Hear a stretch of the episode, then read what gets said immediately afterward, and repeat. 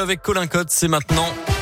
Comme chaque demi-heure. Bonjour Colin. Bonjour Mickaël, bonjour à tous. À la une de l'actualité, le centre hospitalier de Bourg-en-Bresse poursuit sa grande transformation.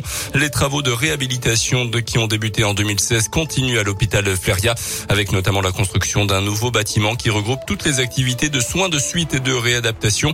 Ce nouvel équipement est fonctionnel depuis le début de l'année. 136 lits d'hospitalisation, 43 places en hôpital de jour sur 10 000 mètres carrés et deux étages, avec une offre de soins en rééducation dans les domaines de la neurologie, du cardiovasculaire et de l'appareil locomoteur, mais aussi de la gériatrie qui se faisait avant sur le site de l'Hôtel Dieu au centre-ville. Le docteur Annie Lejoyeux est médecin gériatre au centre hospitalier de Bourg-en-Bresse.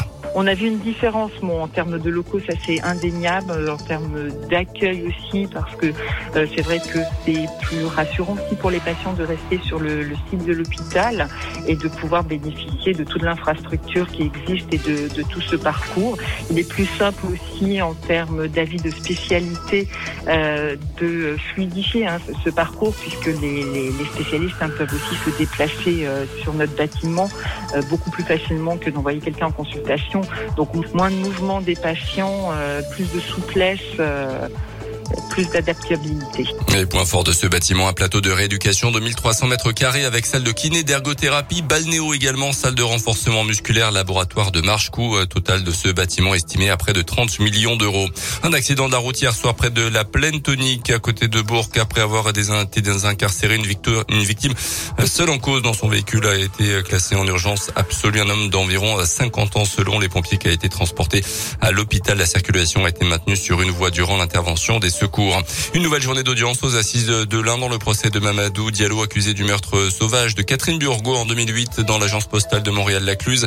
Hier, les médecins légistes se sont succédés à la barre pour redécrire la scène de crime particulièrement violente. Selon le progrès, ce mercredi, place au témoignage des proches de cette postière de 41 ans. Le verdict est attendu en début de semaine prochaine. À retenir le centre de vaccination de Macon qui ferme ses portes ce soir. À partir de demain, les injections de vaccins anti-Covid se feront uniquement auprès des pharmacies et des médecins généralistes. Depuis son ouverture le 18 janvier dernier, ce centre de vaccination à Mâcon aura permis de réaliser 130 000 injections au total. Dans le reste de l'actualité, l'espoir se dessine peut-être autour de l'Ukraine. Le président Zelensky, en tout cas, évoqué des signes positifs après les nouvelles négociations qui se sont tenues hier entre les deux camps en Turquie. La Russie s'est engagée à réduire les combats autour de la capitale. L'armée ukrainienne s'est quand même montrée sceptique et pense qu'il s'agit simplement d'une rotation des effectifs. Idem pour les États-Unis et leurs alliés qui attendent de voir ce que Moscou va mettre en place concrètement pour arrêter le conflit. En France, plus de 5000 petits Ukrainiens sont actuellement scolarisés depuis le début du conflit. Le ministère de l'Éducation a dit s'attendre à ce que les arrivées continuent de se multiplier dans les prochains jours.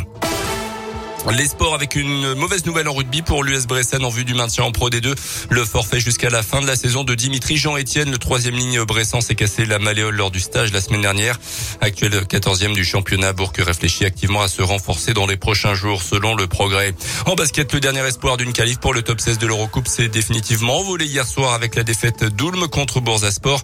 Les hommes de Laurent Leniam qui jouent ce soir à Podgorica n'ont plus aucune chance d'accrocher ce fameux top 16. Il leur restera ensuite un match avec la réception de Bologne la semaine prochaine. Et puis du foot avec la victoire facile des Bleus 5-0 contre l'Afrique du Sud hier soir en match amical à Lille. À noter les qualifications pour la Coupe du Monde au 2022 au Qatar du Sénégal, du Cameroun, du Maroc, du Ghana et de la Tunisie.